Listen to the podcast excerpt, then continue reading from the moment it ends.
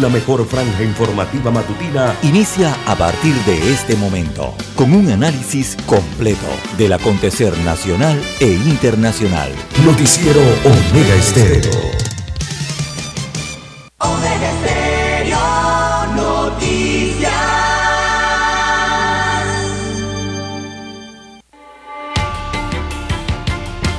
A continuación, los titulares con los hechos que son noticias hoy.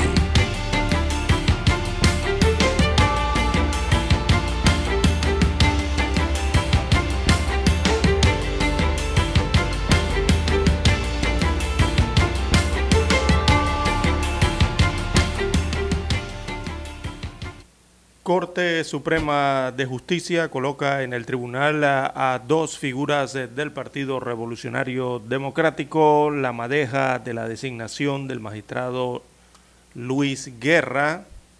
Esto ha generado críticas en la elección del nuevo magistrado. Así que la Corte Suprema empezó con una propuesta de tres nombres por cada uno de los nueve magistrados. Muchos nombres se repitieron, lo que permitió mayor ponderación a la hora de reducir la lista y así Luis Guerra sacó los cinco votos. También para hoy, amigos oyentes, eh, órgano ejecutivo designa a Ariadne García como reemplazo de José Ayú Prado. García es una funcionaria con más de 32 años eh, de carrera en el órgano judicial. También eh, tenemos, amigos oyentes, que el eh, IFARU persiste en esa institución el velo oficial sobre auxilios económicos.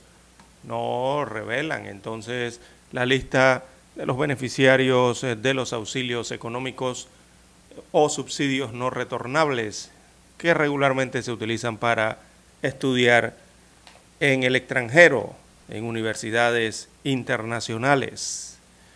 También para hoy, amigos oyentes, eh, tenemos que José Luis Fábrega, alcalde del municipio de Panamá, eleva su planilla, pero retrasa pagos a las juntas eh, comunales. También tenemos que Moody's mantiene el grado de inversión al país. Así que la calificadora de riesgo reafirmó ayer esta calificación soberana del país en BAA2 con perspectiva a negativa. También eh, tenemos, amigos oyentes, que reanudarán diálogo en los próximos días. El viernes debe reanudarse entonces las pláticas entre la empresa privada que presentó varias demandas y no ha confirmado si participará en este diálogo nacional.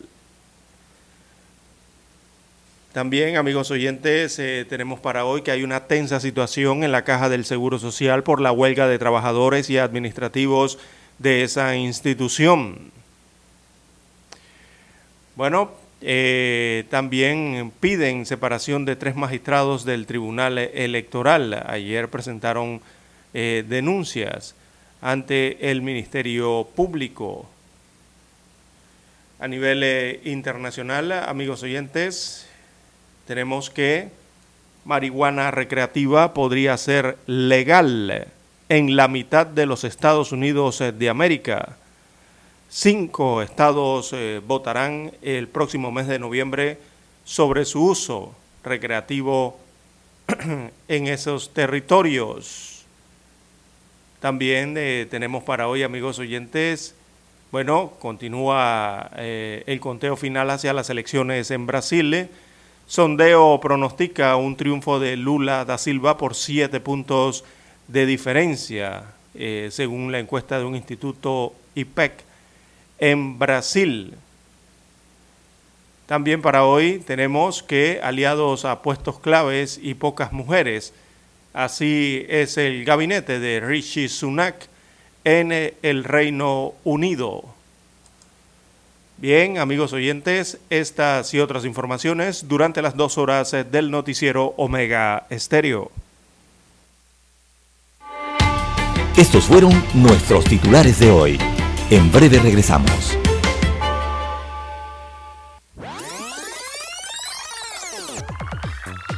Omega Stereo tiene una nueva app. Descárgala en Play Store y App Store totalmente gratis. Escucha Omega Stereo las 24 horas donde estés con nuestra nueva app.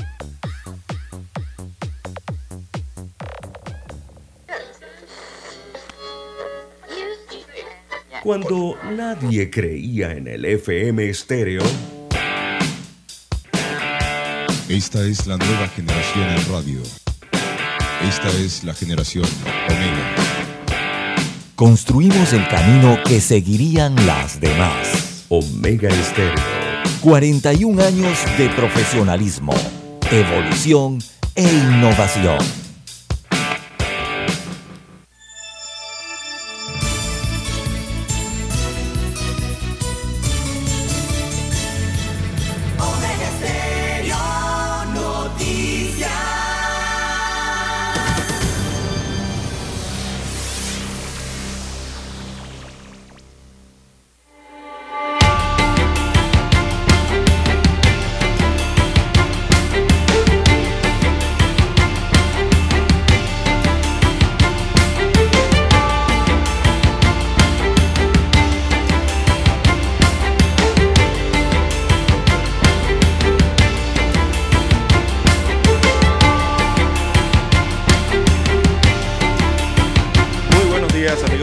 Que nos escuchan a nivel nacional a través de todas las frecuencias eh, de Omega Estéreo Panamá. Sean todos bienvenidos a esta emisión informativa para este miércoles 26 de octubre del año 2022, mitad de semana.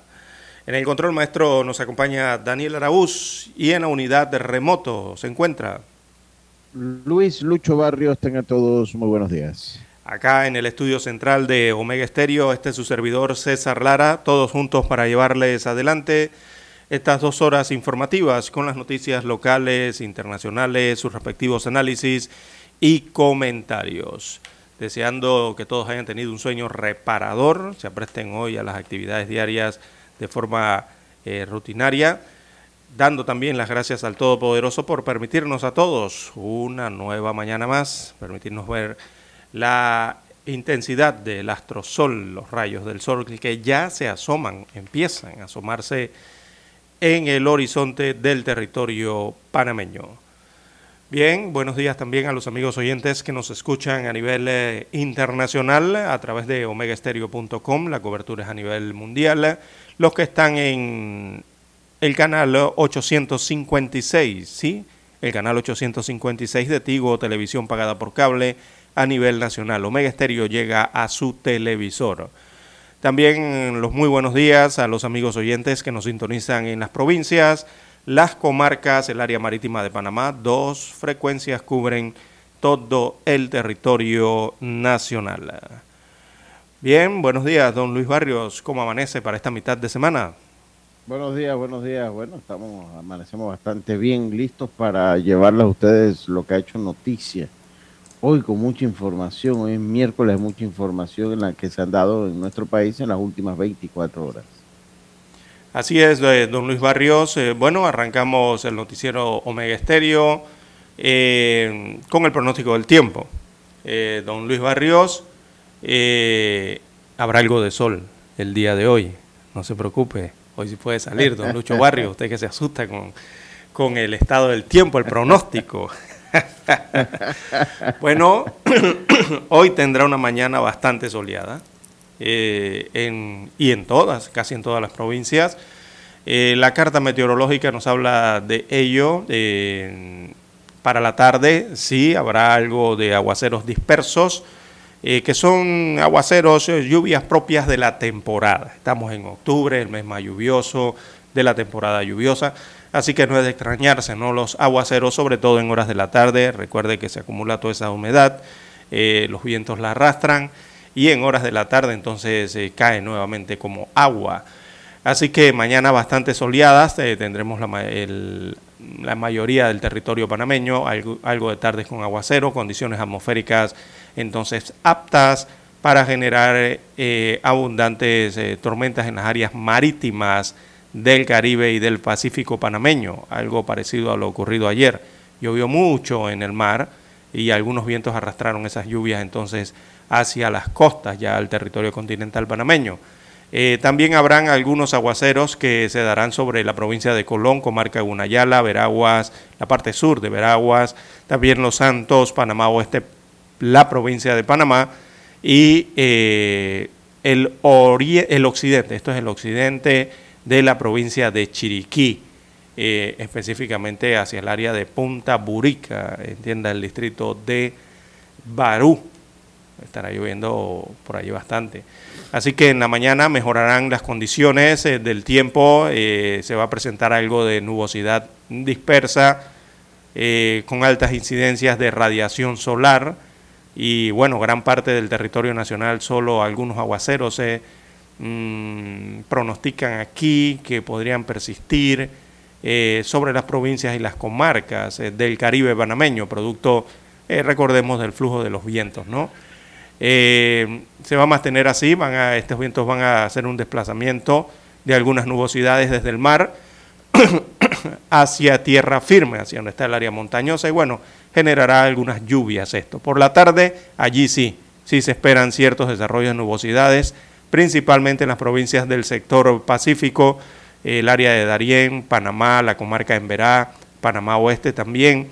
Eh, está marcado aquí sombreado todas las provincias centrales y Chiriquí. Habrá lluvias en horas de la tarde, dispersas. Eh, estos aguaceros entonces con algunas mm, tormentas eh, de formas aisladas para luego generarse condiciones mayormente secas, ya después que pasen estas tormentas en la tarde, y poca nubosidad entonces para horas de la noche. Así que así estará el estado del clima para hoy. Mañana soleada, algo de nubosidad en algunas provincias. La tarde sí habrá aguaceros dispersos y para la noche entonces algo de nubosidad, pero ya un clima más eh, seco. Así estará este miércoles. Hay que destacar eh, y remarcar, lo venimos haciendo desde el lunes, don Lucho Barrios, no hay ningún ciclón tropical eh, en el área no, y ni siquiera hay ningún ciclón tropical previsto para la región del Caribe. Vuelvo y repito, desde el lunes por ahí andan dando vuelta unas fotografías, unas imágenes del, del modelo GFS de pronósticos del tiempo que señalaban que venía un ciclón para el área del Caribe. Entonces, eso no, no, no, no hay nada que indique en la carta meteorológica Usted observa la región del Caribe, la región del Atlántico y no hay nada que indique que pueda venir un ciclón tropical. Y desde el lunes se los estamos repitiendo. Eh, los pronósticos no se pueden hacer con tanto tiempo de antelación, o sea, hacer un pronóstico de que viene un ciclón o se va a formar un huracán o una tormenta con más allá de 15 días, eso es muy difícil, muy difícil pronosticar. Mejor usted eh, siga las cuentas de los meteorólogos que le pronostican por lo menos con 7 días de siete días hacia abajo, ¿verdad? Allí ya te están dando un pronóstico algo más certero. Eh, así que a tener mucho cuidado en las redes sociales con estas imágenes eh, y que, bueno, lastimosamente son imágenes, no sé, de cuentas irresponsables que quizás lo que buscan es alarmar a la población y es lo que generan, ¿no? Con estas situaciones. No hay ningún ciclón tropical previsto en la región, no hay nada que indique que se vaya a formar un ciclón tropical. Hasta ahora, hasta ahora no hay nada que indique eso. Bien, las 5.48 minutos de la mañana en todo el territorio nacional. Don Luis Barrios, hacemos una pausa y retornamos ya en sí con las notas locales.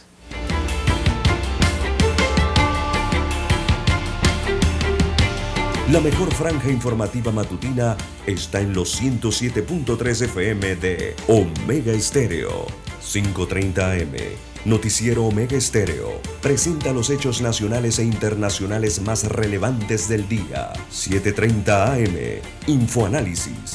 Con entrevistas y análisis con los personajes que son noticia. De 8 y 30 a 9 y 30 de la mañana. Sin rodeos. Con Álvaro Alvarado. De lunes a viernes. Por Omega Estéreo. En centrales telefónicas, la casa del teléfono es tu mejor opción. Te asesoramos y ofrecemos buena atención. Con años de experiencia trabajando para ti. La casa del teléfono, ubicados en ya Brasil y lista hermosa. La casa del teléfono, líder telecomunicaciones. La casa del teléfono, distribuidores de Panasonic. Ven a visitarnos. La casa del teléfono. 229-0465 lsdtcorp.com Distribuidor autorizado Panasonic. Desde el dominante Cerro Azul, Omega Estéreo cubre las provincias de Panamá, Colón, Darién, Panamá Oeste y las playas en los 107.3. Continúa desde el majestuoso Cerro Canacagua en los 107.5, cubriendo todas las provincias centrales hasta el imponente volcán Barú en los 107.3 para las provincias de Chiriquí, Bocas del Toro y Veraguas.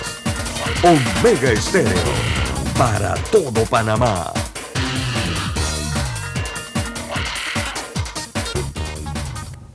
Para anunciarse en Omega Estéreo, marque el 269-2237.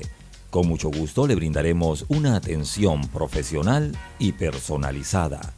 Su publicidad en Omega Estéreo. La escucharán de costa a costa y frontera a frontera. Contáctenos 269-2237.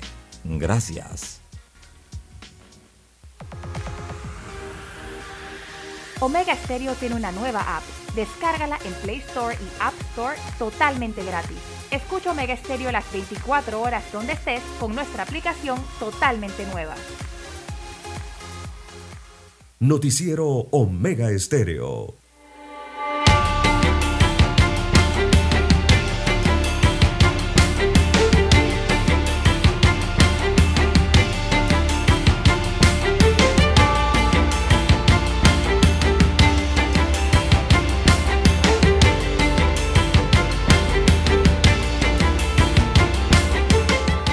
Bien, amigos oyentes, las 5.52, 5.52 minutos de la mañana en todo el territorio nacional. Don Luis Barrios, bueno, hay varios temas eh, para la mañana de hoy, eh, unos que se generaron el día de antes de ayer por la noche, que continuaron sonando el día de ayer y hoy eh, se da esa continuidad, ¿no? hay una gran polémica hay una gran crítica eh, sobre la elección del de, el nuevo magistrado del Tribunal Electoral, de nombre Luis Guerra. Eh, muchos eh, han cuestionado la forma entonces en que se dio la elección, otros, como decíamos ayer, o sea, porque fue una elección inesperada en horas de la noche, fue que se dio el nombre a altas horas de la noche, sobre todo, de antes de ayer, perdón, sobre todo cuando el, mismo Pleno ya había anunciado un receso hasta el siguiente día, pero de pronto en la noche todos nos sorprendimos con eh, la llegada del nuevo nombre, ¿no? Del nuevo magistrado del Tribunal eh, Electoral. Bueno, el Pleno de la Corte Suprema de Justicia lo escogió, lo escogió el lunes 24 de octubre en horas de la noche, recordemos, eh, su nombre es Luis Guerra Morales, nombre completo, como magistrado principal del Tribunal Electoral y como suplente eh, allí escogió a Jacobo Carrera Spooner eh, como magistrado suplente, me parece que este es de la provincia de Chiriquí, este ciudadano. Así que las críticas, eh, bueno, el día de ayer no pararon por la escogencia de Guerras Morales, que fue alcalde también del distrito de La Chorrera en Panamá Oeste y también en algunas ocasiones candidato, ¿no? Eh, la opinión pública mm, ha estado como dividida en, esto, don Luis Barrios, eh, tan solo minutos después, en horas de la madrugada y a inicios del, día de ayer, ¿no? cuando ya se conoció de forma genérica, o general, perdón, eh, al nuevo magistrado luego que la Corte Suprema de Justicia entonces divulgara en ese escueto comunicado su electo. El nuevo magistrado, quien reemplaza a Heriberto Araújo, lo va a reemplazar ahora en diciembre en la entidad electoral, según su historia o hoja de vida, eh, fue presidente de la Comisión Nacional de Elecciones del Partido Revolucionario Democrático en el año 2016. Y por allí es donde vienen los cuestionamientos y viene eh, la crítica. ¿no? En mayo del año 2008, eh, durante su gestión como alcalde, o sea, él ya fue electo a un cargo popular, eh, por el Partido Revolucionario Democrático también. Él fue alcalde electo del distrito de La Chorrera. También el Tribunal Electoral autorizó a la Fiscalía Electoral para que lo investigara por una presunta denuncia por violación al fuero electoral laboral en perjuicio de una ciudadana, de una dama llamada Fanny de Paula Piti. Es parte entonces del currículo. Eh, su designación ha generado críticas, de acuerdo con el eh, veterano abogado Guillermo Willy Cochés. Eh, la Corte Suprema de Justicia desaprovechó una oportunidad. Dice el abogado Cochés, se ha desaprovechado la oportunidad de nombrar a magistrado y su suplente sin ataduras políticas. Es una pena que la Corte haya despreciado el clamor de independencia que esperaba el país. Eh, no conozco al nuevo magistrado, pero su hoja de vida está teñida de PRD. Cierro comillas, es lo que advirtió el abogado Willy Cochés.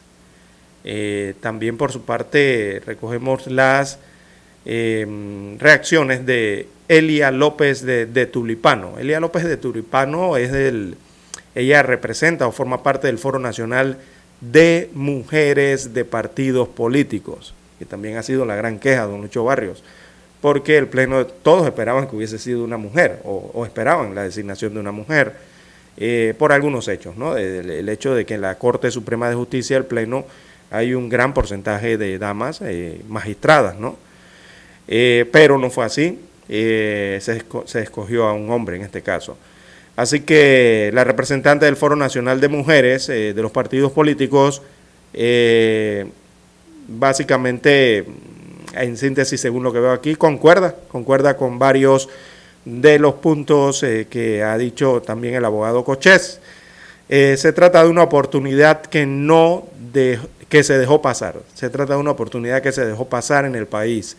La Corte Suprema de Justicia no estuvo a la altura de la participación en igualdad porque había 15 mujeres con un perfil profesional indiscutible y con suficiente experiencia electoral, según reafirmó, remachó eh, Elia López de Tulipano.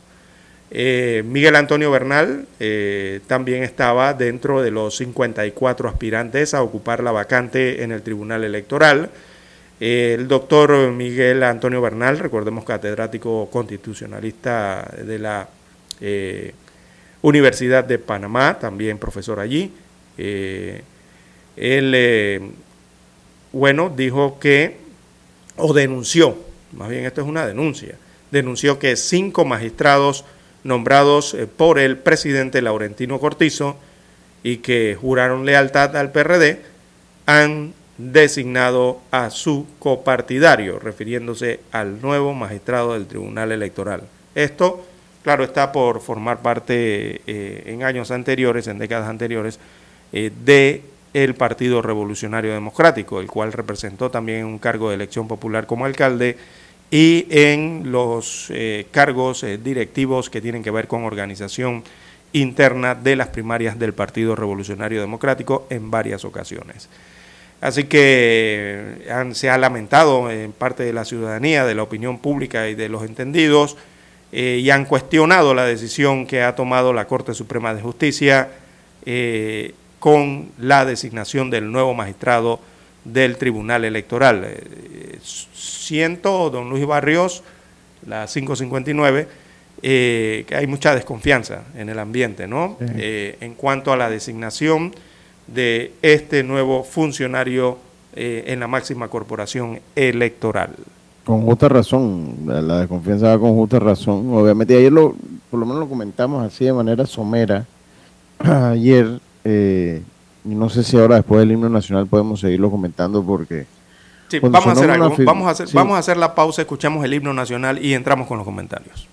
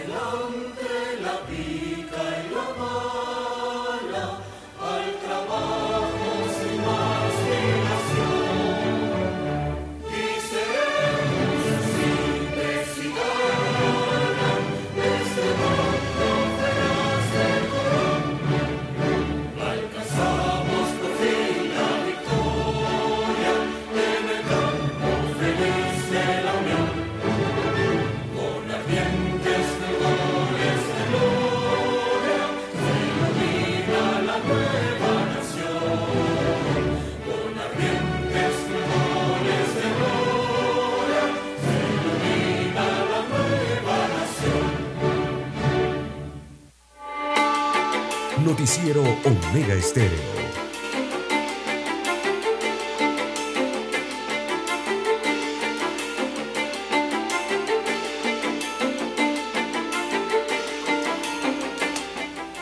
Bien, las 6.3 6, minutos de la mañana en todo el territorio nacional. Bien, don Lucho Barrios, eh, vamos a la lluvia de críticas y el descontento que ha generado la elección del magistrado del Tribunal Electoral eh, por los fuertes vínculos con el partido gobernante. Hay una desconfianza general. Adelante, don Luis. Quería, quería, hacerle algún comentario que mire. Eh, es que cuando uno, uno una figura tan importante como la del magistrado eh, del Tribunal Electoral, que son los garantes de la democracia. O sea, son una figura de tremenda responsabilidad, de tremenda responsabilidad. Y cuando se idea este sistema de que dentro de los magistrados la Corte, el Ejecutivo, eh, la Asamblea tengan una designación, se hace precisamente buscando el balance eh, eh, buscando el, balance eh, entre las figuras que puedan estar allí. Y cuando usted nombra, en estos tiempos el Google es el mejor investigador privado que hay, porque usted pone un nombre en Google y sale toda la historia de las personas, de cualquiera que sea, pública. Sobre todo las personas, personas de figuras públicas en este caso. Sí, en este caso, digo, de cualquier persona. Usted pone un nombre de una persona en Google y encuentra información de ella. Entonces, por lo menos, eh, además de los fuertes vínculos recientes del, de Luis Guerra con el partido gobernante, con el PRD, inclusive cuando fue alcalde allá en el año, eh, por allá por el 2008, a él lo, autorizan a investigar, al, eh, autorizaron al mismo tribunal a investigar, investigar a Luis Guerra me remito a la nota del diario La Prensa del, del 7 de mayo del 2008 para darle crédito y ponerlo en figura. Y en esa, en esa ocasión el Tribunal Electoral dio luz verde a la Fiscalía para que continuara, mire, las investigaciones del entonces alcalde, que es el, el que ha sido eh, denominado como magistrado del Tribunal Electoral Luis Guerra, por una denuncia presentada por violación de fuero laboral en perjuicio de una funcionaria. Estas son personas que tienen que tener un historial prístino, César. O sea, yo no sé si se dio, no, pero cuando usted busca o investiga el nombre de una persona que ejerce un cargo eh, de esa importancia, tiene que ser una persona que no haya estado envuelta en ningún tipo de escándalo, en ningún tipo de escándalo y esto va, a tener que evaluarse en el futuro si de verdad conviene seguir nombrando a las personas con, un historial político tan reciente. Porque este señor en las, en las, las elecciones del PRD era el encargado de eso. O sea, precisamente está hablando hace, hace un, corto tiempo atrás. Entonces yo sí quiero dejar en claro que, y ayer lo comentamos de manera muy leve, que no me parece una figura que le, que le vaya a traer balance ni que le vaya a traer eh, eh, objetividad al Tribunal Electoral en tiempos tan difíciles como los que estamos viviendo. en tiempos tan difíciles como los que se viven. Así es. Y es que las críticas, las críticas, en este caso, don Luis Barrios, eh, el descontento y diría yo que la desconfianza, porque eso es lo que ya se ha convertido prácticamente en eso, en desconfianza, eh, ha venido con las horas, eh, porque recordemos el magistrado lo nombraron en horas de la noche. La gente al día siguiente fue que se enteró en su gran mayoría de que ya había un nuevo magistrado del Tribunal Electoral.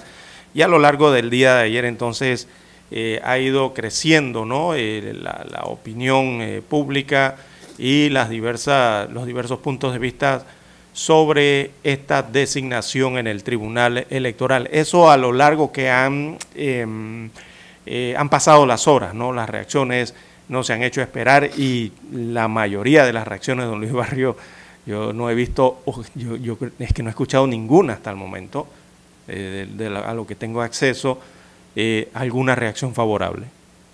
No, ni, ni en redes, ni con lo que usted comenta, con sus fuentes, ninguna. Ninguna reacción favorable realmente he escuchado yo hasta el momento. El gran porcentaje ha sido desfavorable ante esta designación por parte de la Corte Suprema de Justicia que le tocaba eh, entonces designar al a uno de los tres magistrados del Tribunal Electoral. Recordemos que uno lo designa el órgano ejecutivo, en su turno respectivo designa otro eh, la Corte Suprema de Justicia y en su turno respectivo eh, designa otro eh, la Asamblea Nacional o el órgano legislativo. Esos son los tres órganos del Estado, son los que ponen a los magistrados ah, del Tribunal Electoral.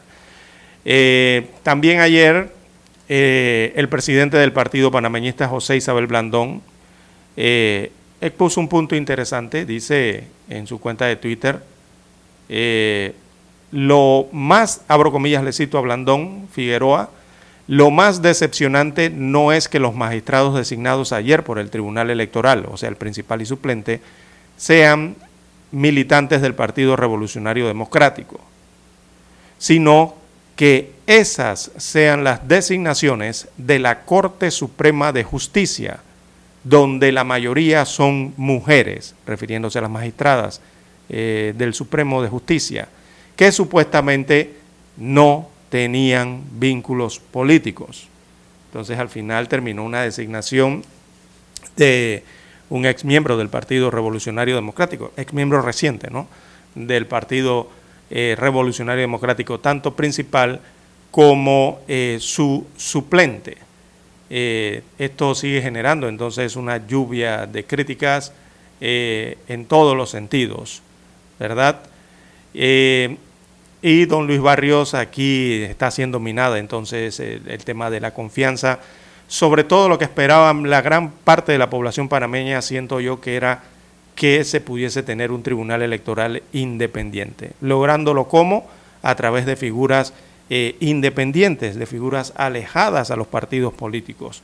Era una oportunidad de oro, sobre todo porque era la Corte Suprema de Justicia quien iba a designarlo. O sea, no era que porque el Ejecutivo, y ya todos sabemos el tinte político que tiene el Ejecutivo, y la Asamblea Nacional, todos conocemos qué conforma la Asamblea Nacional, o sea, hay política involucrada dentro de ella al máximo nivel. Eh, uno se podría esperar una designación así por parte del legislativo o por parte del, ejecutivo, pero yo creo que la ciudadanía fue, quedó sorprendida de que la Corte Suprema de Justicia haya designado a una figura eh, como eh, el magistrado, el hoy magistrado Guerra Morales, para esta, este eh, puesto importante en la Corte Suprema de Justicia. Bueno, las reacciones siguen, van a seguir el día de hoy, evidentemente, en este reemplazo. hay que ver la decisión como la tomó entonces la Corte Suprema de Justicia. Señalan que el proceso de designación eh, primero fueron tres nombres que, eh, por cada uno de los nueve magistrados. O sea, hay nueve magistrados que componen el pleno del órgano judicial. Los nueve magistrados, cada uno propuso tres nombres, ¿verdad? Multiplíquelo por tres allí, nueve por tres. Eh, muchos nombres se repitieron de los que entregaron cada uno de los magistrados, lo que permitió, según las fuentes, una mayor ponderación ¿no? a la hora de reducir la lista.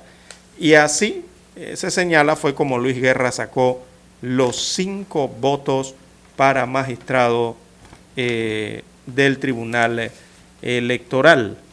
Eh, un nuevo magistrado en una decisión que realmente ha preocupado, porque es lo que siento, desconfianza y ha preocupado a la población del país. Bien, eh, don Luis Barrios, bueno, hay que esperar entonces que otros acontecimientos eh, se develarán en cuanto a la designación de Luis Guerra Morales, eh, que llegó entonces a magistrado del Tribunal Electoral. Bueno, no he visto ningún, no he visto, no, reviso rápidamente las planas de los periódicos, no he visto ningún otro comunicado que tenga que ver, o sea, algún comunicado pago, alguna página que tenga que ver con eh, la decisión eh, política eh, que ha generado tanta suspicacia y crítica en la población general. No encuentro más nada que haya por lo menos en los principales periódicos de referencia, algún tipo de comunicado u otra eh, opinión. Bueno, eh, a esperar entonces eh, cómo se desenvuelve todo esto, don Luis Barrio. Lo cierto es que ya la Corte lo designó. En cambio, mire, don Luis Barrios, y, básicamente en, en, esta misma temática de elecciones, mire la diferencia cuando ayer el órgano ejecutivo nombra a otra, a dos mujeres en la Corte Suprema de Justicia, reemplazando una de ellas a un magistrado de la Corte Suprema de Justicia. Mire la diferencia cuando la Corte eh, anuncia el nombre para el magistrado del Tribunal Electoral. Y mire la otra diferencia de cuando el órgano ejecutivo anuncia el nombre de una magistrada para la Corte Suprema de Justicia. Nada, la gente, la gente en cuanto a la nueva magistrada que eh, que va a reemplazar a José Ayú Prado allá en la Corte, no he escuchado ningún tipo de crítica de ella. es, que, tiene una carrera. Eh, una señora. de carrera. Sí, que tiene más de 30 años en el servicio de la carrera judicial, o sea, toda su vida ha trabajado ahí en el órgano judicial. Al momento de ser designada, eh, Eso es eh, importante. era, era magistrada, ¿no? Suplente de la sala primera de lo civil. Ayer el, el, el presidente constitucional, Laurentino Cortizo Cohen, y el Consejo de Gabinete entonces designaron, designaron a Ariadne García como magistrada de la Sala Segunda de lo Penal de la Corte Suprema eh, de Justicia. Eh, también ayer se designó a Manuel eh, Mata Avendaño como magistrado suplente de la misma Sala Segunda, o sea, va a acompañar entonces a, eh, a García.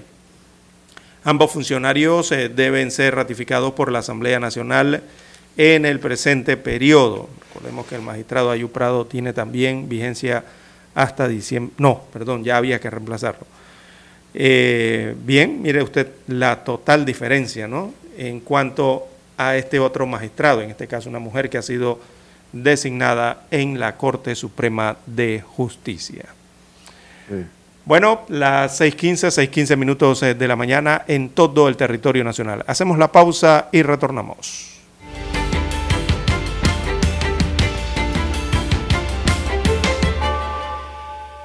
La mejor franja informativa matutina está en los 107.3 FM de Omega Estéreo. 5.30 AM. Noticiero Omega Estéreo. Presenta los hechos nacionales e internacionales más relevantes del día. 7.30 AM. Infoanálisis. Con entrevistas y análisis con los personajes que son noticia. De 8 y 30 a 9 y 30 de la mañana. Sin rodeos. Con Álvaro Alvarado. De lunes a viernes por Omega Estéreo.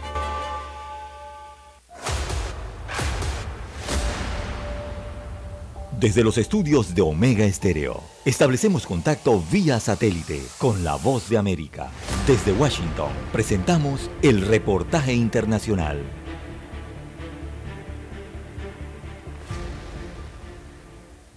La invasión de Ucrania cumple 244 días, más de ocho meses en los que la brutalidad del Kremlin ha socavado todo intento de paz de la comunidad internacional. Y mientras el ejército de Volodymyr Zelensky concentra sus esfuerzos en recuperar el territorio ocupado, altos cargos de la Unión Europea junto a expertos en reconstrucción se reúnen en Berlín en la conferencia Recuperación de Ucrania, donde elaboran una estrategia conjunta para reedificar un país desolado por el horror y la brutalidad de la guerra. Ante los últimos ataques rusos a la infraestructura eléctrica y a la población civil ucraniana, la presidenta de la Comisión Europea, Ursula von der Leyen, apuesta por una rehabilitación rápida en la que el grupo comunitario continuará enviando asistencia económica, militar y humanitaria para la recuperación de Ucrania y con el objetivo de allanar su camino hacia la Unión Europea. En el encuentro que se celebra en la capital alemana, el mandatario ucraniano intervino telemáticamente, como viene siendo habitual, y durante su discurso exhortó a la comunidad global a responder ante el déficit presupuestario de 38 mil millones de dólares para el próximo año. Además, aseguró que Rusia está perdiendo en esta contienda. Tenía influencia a través del gas, ya no tiene ninguna. La influencia militar se evapora, tenía peso político, ahora el aislamiento es cada vez mayor. Había ambiciones ideológicas, ahora solo disgusto. En tanto, y desde Washington, DC miembros demócratas del Congreso de Estados Unidos solicitaron un cambio en la estrategia diplomática de la Casa Blanca y pidieron la negociación directa con el Kremlin. En una misiva firmada por 30 demócratas y difundida por el periódico estadounidense The Washington Post, los legisladores reconocieron el aporte y compromiso de Estados Unidos con Ucrania. Sin embargo, consideran importante explorar seriamente todas las vías posibles, incluyendo el diálogo directo con Moscú para reducir el daño y ayudar a Ucrania a lograr un acuerdo pacífico. Judith Martín Rodríguez, Voz de América. Escucharon vía satélite desde Washington el reportaje internacional. Noticiero Omega Estéreo.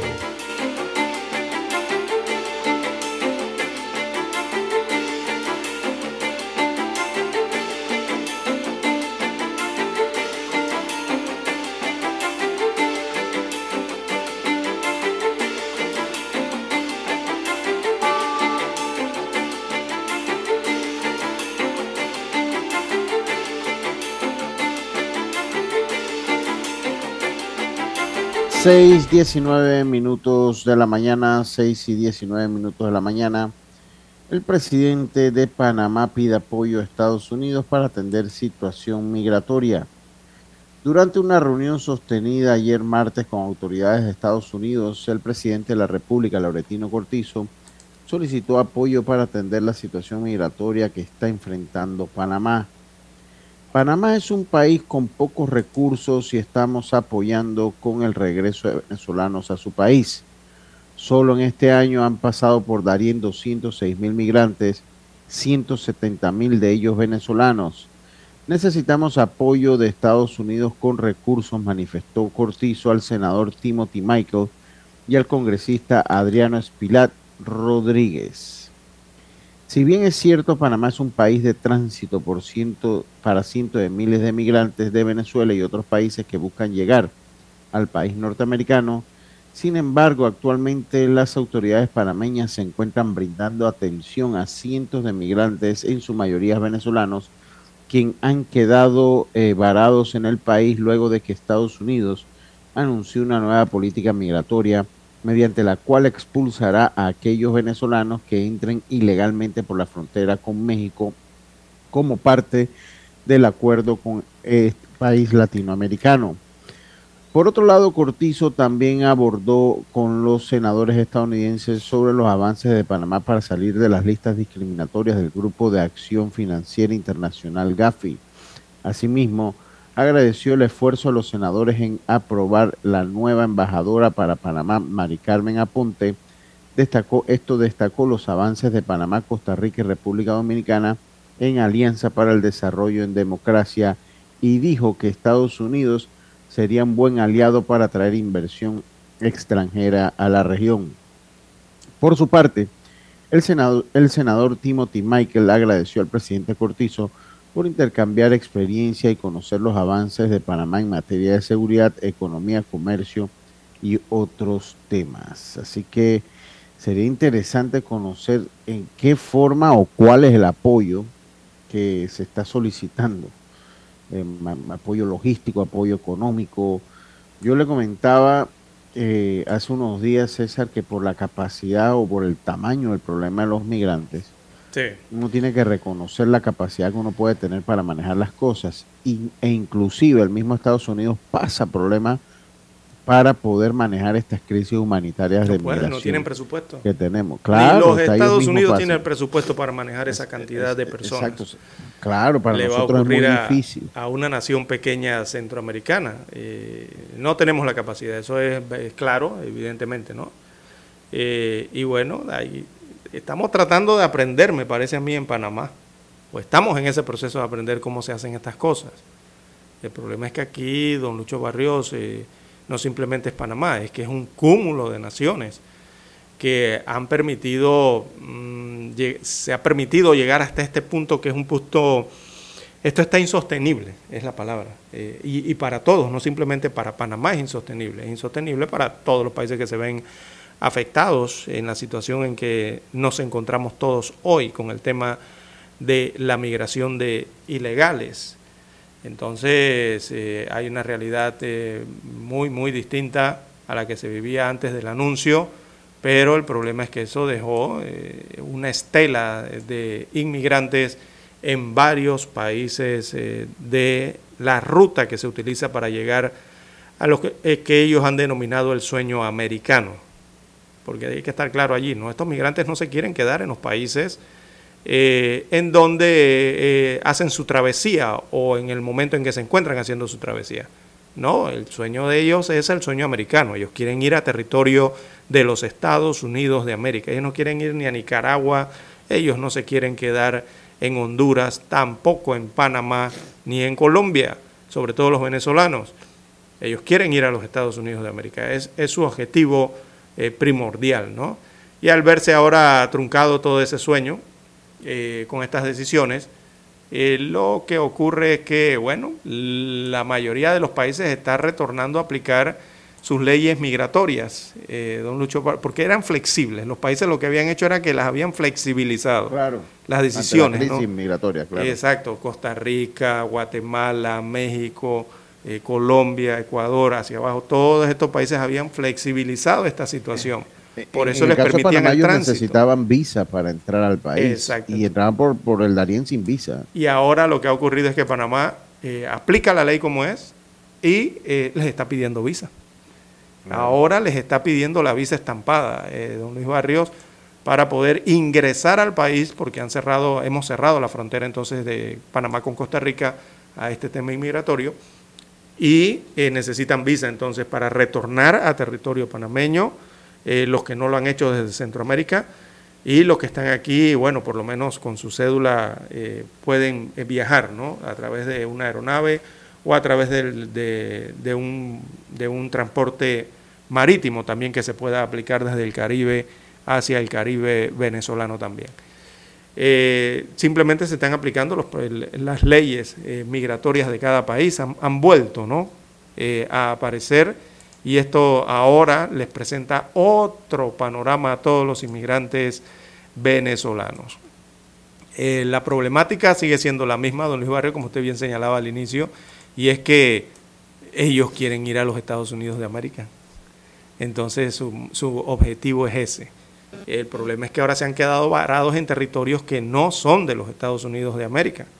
Y esos territorios ahora enfrentan esta problemática de cómo lidiar, eh, cómo administrar, gestionar esa crisis migratoria interna que les ha quedado, eh, sobre todo, mira la de Panamá, que es tan difícil eh, movilizar a los inmigrantes hacia Venezuela, siendo un país que no está tan alejado de Panamá, no hablamos en distancias, es más cercano pero con todo y eso existe esta problemática.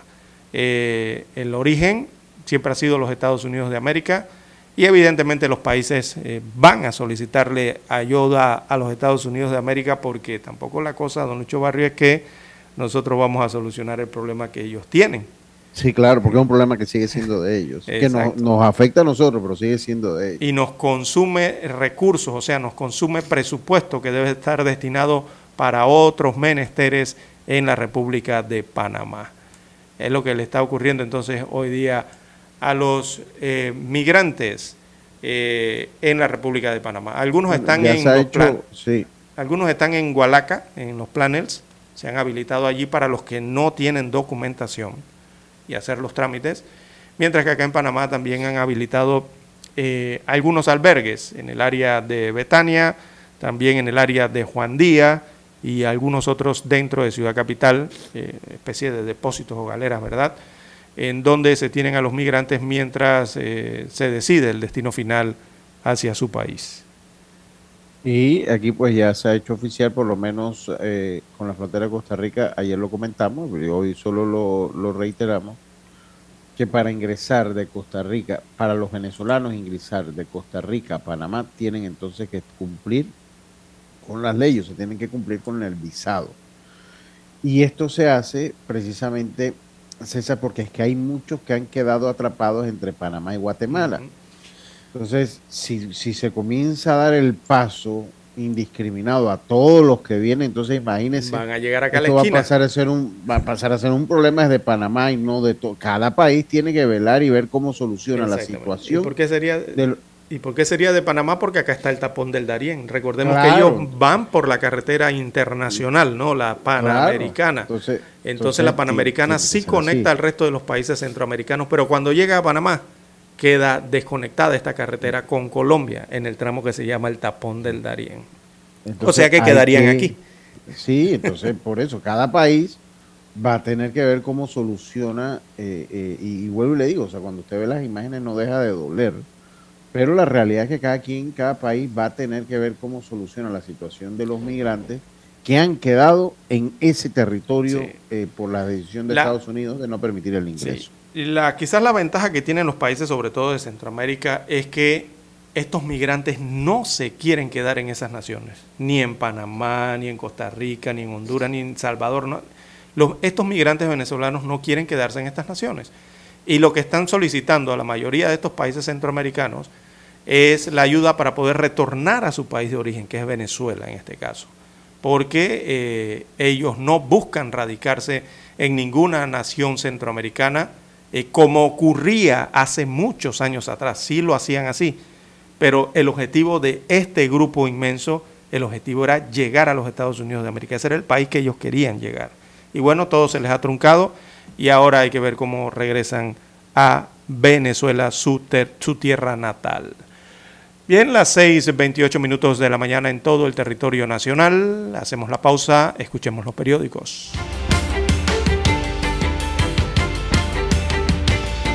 Para anunciarse en Omega Estéreo, marque el 269-2237.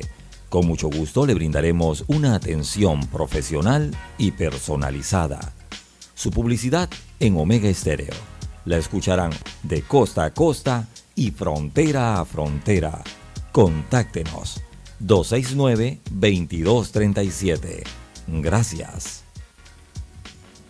7.30 AM. Infoanálisis, con entrevistas y análisis con los personajes que son noticia. La mejor franja informativa matutina está en los 107.3 FM de Omega Estéreo, cadena nacional. Desde los estudios de Omega Estéreo, establecemos contacto vía satélite con la voz de América. Desde Washington, presentamos el reportaje internacional.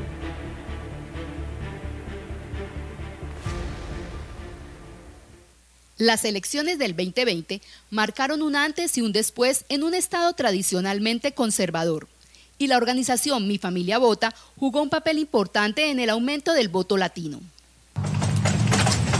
Un grupo de personas sale diariamente a recorrer vecindarios en Finis y Tucson para invitar a los residentes a participar en las elecciones e informarles sobre los candidatos que estarán en la boleta electoral el 8 de noviembre. En estas elecciones de medio término nuestro trabajo es sumamente importante porque vimos que en el 2020 hubo mucha participación. De hecho, en Arizona 80% de los votantes votaron por correo. Mi familia vota lleva 20 años realizando este trabajo cívico y tienen el reto de mantener la participación del voto del 2020. Diariamente vamos a las comunidades a hablar con ellos y tocar su puerta principalmente a la comunidad hispana, motivarlos a votar y a informarlos. El 12 de octubre se envían las boletas por correo en Arizona y el primero de noviembre es el último día para regresarla. Son varias las contiendas importantes en estas elecciones.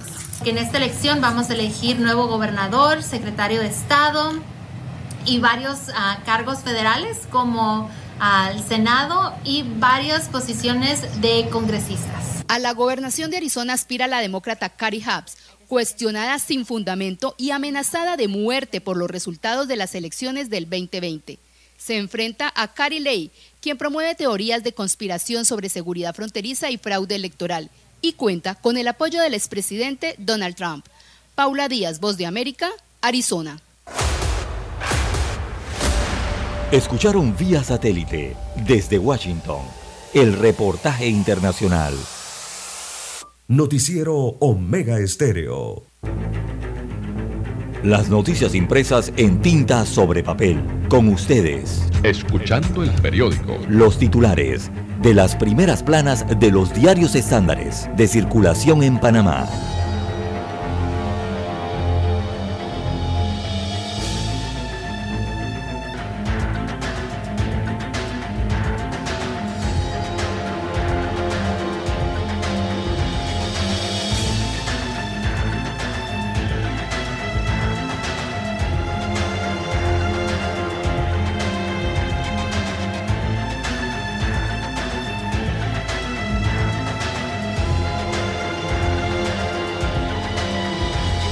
Amigos oyentes, el diario La Estrella de Panamá, la decana de la prensa nacional, titula para este miércoles 26 de octubre del año 2022 La madeja en la designación del magistrado Luis Guerra. Bueno, destaca el principal titular que la designación del nuevo magistrado del Tribunal Electoral por la Corte Suprema de Justicia empezó con la propuesta de tres nombres por cada uno de los nueve magistrados.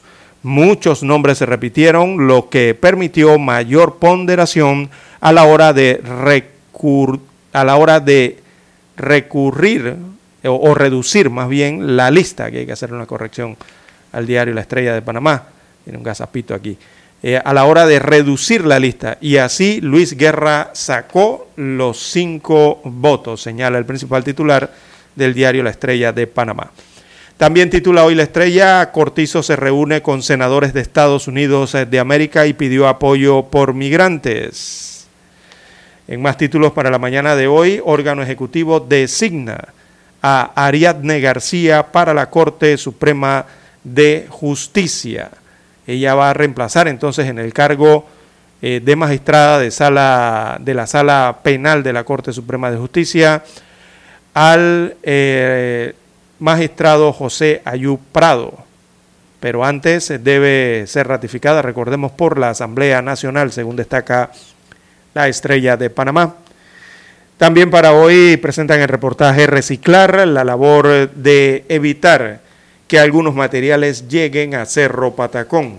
Bueno, eso debimos estar haciéndolo hace décadas, pero no se hace. También en vitrina, la beca que busca nuevos talentos en la música. El viernes se cierra la inscripción. No se asuste usted, la, gente del panameño ya cada vez que escucha la palabra beca, eh, eh, eh, le llega el sobresalto de una vez, ¿no? Esta es una beca que tiene que ver con, con talentos de música.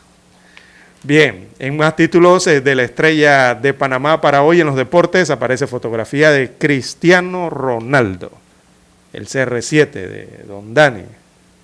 Así que las dudas que encierran a grandes figuras eh, del fútbol sobre su participación en Qatar. También para hoy la estrella de Panamá titula Comisión Legislativa para el tema de turismo. Así que desarrollan un convenio eh, en el marco de la inauguración de la eh, Convención de Turismo, la Cámara Nacional de Turismo y la Asamblea Nacional firmaron un convenio de cooperación para crear una comisión legislativa relativa al sector de la economía. Más burocracia. Bien, aparece la sección de portada del diario La Estrella de Panamá y aparece la fotografía del abogado y precandidato a la presidencia de la República, Francisco Carreira. Así que habla del app, de la aplicación, ¿verdad? Electrónica, eh, de los partidos políticos y también de los fondos de, que tienen que ver con las elecciones generales del 2024. Así que el precandidato Carreira consideró que el Tribunal Electoral favorece a los partidos políticos en detrimento de la libre postulación. Hay estructura de partidos apoyando a precandidatos, hay dinero de los partidos eh, tienen 56 millones de dólares, dice Carreira, mientras a nosotros, refiriéndose a los de libre postulación, nos cobran la app, según se quejó eh, este precandidato. Bueno, eso está en parte... dólares cobran por, por, celular en el app.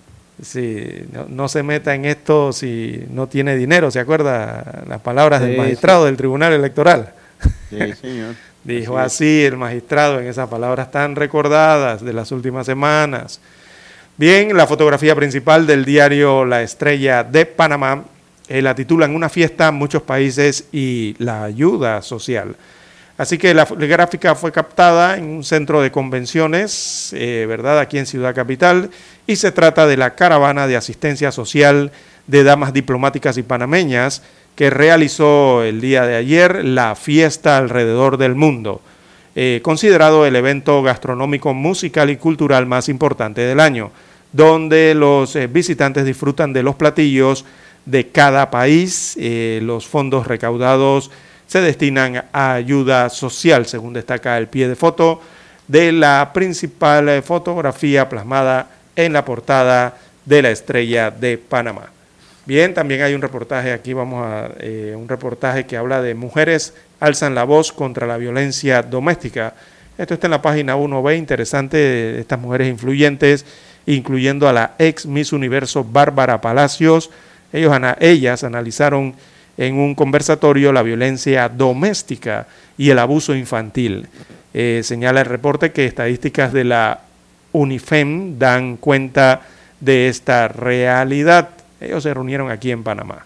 Bien, son los títulos del diario La Estrella de Panamá. Pasamos ahora a la lectura de los principales titulares que tienen portada la prensa. 6 y 38 minutos, 6 y 38 minutos de la mañana. Como lo señala, entonces empezamos con los titulares del diario La Prensa para hoy, miércoles 26 de octubre de 2022. Y comienza con eh, el titular Fábrega eleva su planilla, pero retrasa pago a juntas comunales. La administración del alcalde José Luis Fábrega adeuda a las 26 juntas comunales un total de 3.6 millones en concepto de partida para inversión. Ediles critican el atraso en los pagos ya que por otro lado sí hay recursos para aumentar la planilla. Esto en la página 6A. Corte coloca, un, coloca en el Tribunal Electoral a dos figuras del PRD. Luis Guerra, además de organizar elecciones del partido oficialista, fue quien favoreció a 15 diputados disidentes del CD liberados por Yanivel Ábrego. Continúa levantando pues polémica el nombramiento de Luis Guerra.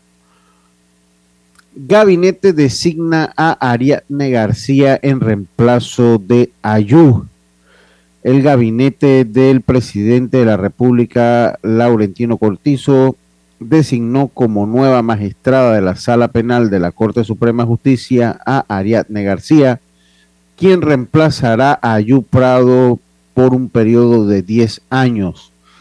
El periodo de Ayu Prado termina y eh, culmina el próximo 31 de diciembre. García es una funcionaria con 32 años de carrera en el tribunal, en el órgano judicial.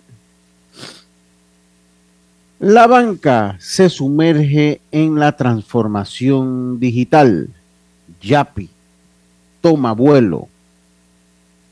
El mundo gira en torno a la transformación digital. Claudia Boll, presidente, vicepresidente senior del servicio al cliente de Visa Norteamérica y Juan Raúl Humbert, vicepresidente ejecutivo del Banco General, participaron ayer martes del café con la prensa y hablaron sobre las oportunidades que presenta un mercado ávido de soluciones, productos y servicios digitales. En el caso de Humbert, reveló los pasos a gran escala que dará Yapi, eh, la aplicación del banco. Confusa agenda para el puerto de Isla Margarita. Esto lo señala también los titulares del diario La Prensa.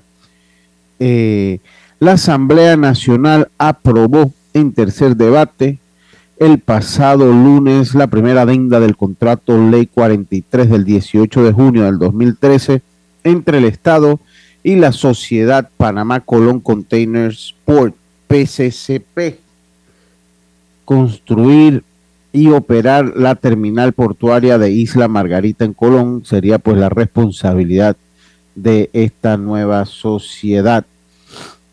En panorama, IFARU persiste en velo oficial sobre auxilios económicos. Esto en la página 4A, mientras que vivir más el día que Xi Jinping reafirmó su poder. En los deportes, el Club de Golf de Panamá se lleva el torneo Interclub. Y en panorama, precandidatos reclaman por la suspensión del Esto en torno a la suspensión del app para recolectar firmas que ha sido fuertemente criticado. En el hoy por hoy, el Tribunal Electoral, hoy por hoy del diario La Prensa señala que el Tribunal Electoral contará con nuevos magistrados gracias a la escogencia que hizo la Corte Suprema de Justicia el pasado lunes, pasado las 10 de la noche, como para revivir los viejos tiempos. El elegido, así como su flamante suplente, no pueden negar su simpatía por el partido en el poder. Esto es parte de lo que señala el hoy por hoy del diario La Prensa de hoy miércoles 26 de octubre de 2022. Estos fueron los titulares del diario La Prensa entonces para el día de hoy. Hasta aquí Escuchando el periódico. Las noticias de primera plana, impresas en tinta sobre papel.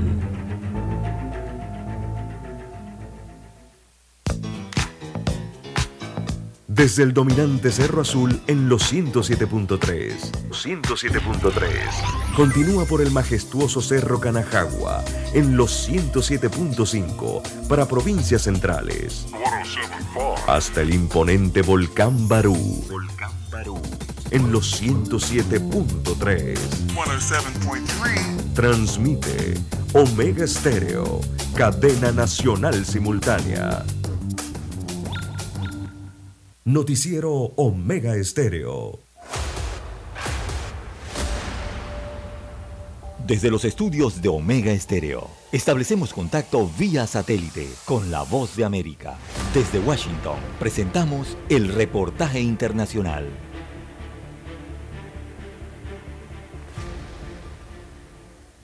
El buque Hospital Comfort de la Marina de Guerra de Estados Unidos ya ha partido desde el puerto de la ciudad de Miami, en Florida, para emprender una gira por varios países de América Latina. El objetivo principal es prestar ayuda a los gobiernos de la región que han sufrido las consecuencias de la pandemia del coronavirus y que no cuentan con los recursos necesarios. Así lo explicaba la jefa del Comando Sur, la general Laura Richardson. Estos países aún se están recuperando del impacto de la pandemia del COVID-19 y una gran parte de la población ha acabado en la pobreza a consecuencia del coronavirus y están desesperados por recuperarse. El Comfort es uno de los buques hospital más equipados del mundo cuenta con la última tecnología sanitaria capaz de asistir quirúrgicamente a bordo, prestar servicios de medicina preventiva e incluso tendrá personal para entrenar a los médicos locales. Todos los doctores que ven de las diferentes naciones, de Ecuador, de Brasil, eh, yo fui la que ayudé a coordinar eh, que lleguen aquí para trabajar con nosotros los americanos para ayudar a los más necesitados. Su primera parada será Guatemala, después está previsto que visite otras naciones, entre ellas Honduras, Colombia, República Dominicana y Haití. Más de mil personas entre personal sanitario y militar forman parte de esta misión. Es la primera vez que yo he estado en un bosque como este y me encanta. La, la, la con los compañeros y la experiencia con las otras personas del otro país también desde su inicio en 2007, la misión del buque Hospital Comfort ha tratado a casi medio millón de pacientes y ha realizado más de 7.000 cirugías. Anthony Belchi, Voz de América, Miami. Escucharon vía satélite desde Washington el reportaje internacional.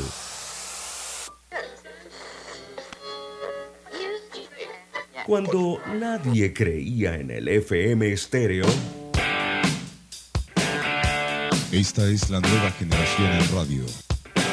Esta es la generación Omega. Construimos el camino que seguirían las demás. Omega Estéreo. 41 años de profesionalismo, evolución e innovación. Problemas de tierra, reclamos por accidentes, despidos injustificados, reclamos de herencias, sucesiones, daños y perjuicios, todo problema legal civil, penal y laboral, consulte al 6614-1445. Licenciado Juan de Dios Hernández le atiende. 6614-1445.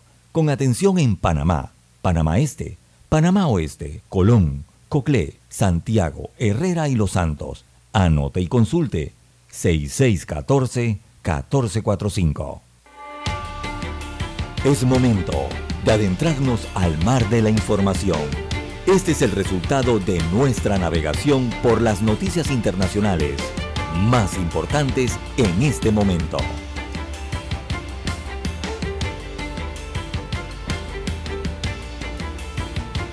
Bien, amigos oyentes, las 6:48, 6:48 minutos de la mañana en todo el territorio nacional.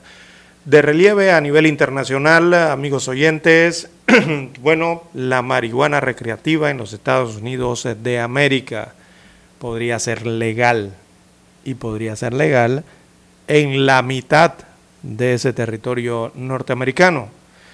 Eh, el próximo mes de noviembre hay elecciones en los Estados Unidos de América y en ese proceso eh, también hay cinco estados que votarán en cuanto al tema de la marihuana recreativa en noviembre, o sea, del uso de la marihuana recreativa.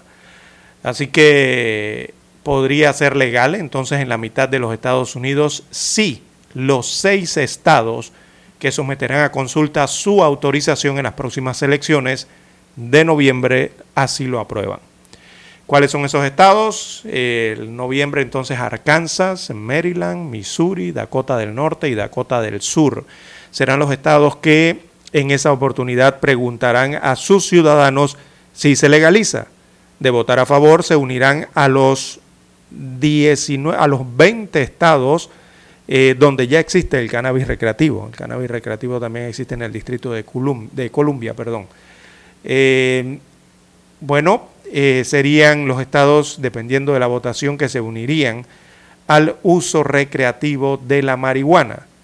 Pero en, casi en todos los Estados Unidos, yo creo que nada más hay, con, déjenme buscar aquí en las estadísticas, ¿sí? solamente hay tres estados de los 52 estados con que cuenta Estados Unidos, eh, que son los únicos estados que no han implementado ningún tipo de programa de uso público de la marihuana. Eh, o sea, ni medicinal ni recreativo, solamente hay tres estados de los 52, y esos son Idaho, Kansas y Nebraska.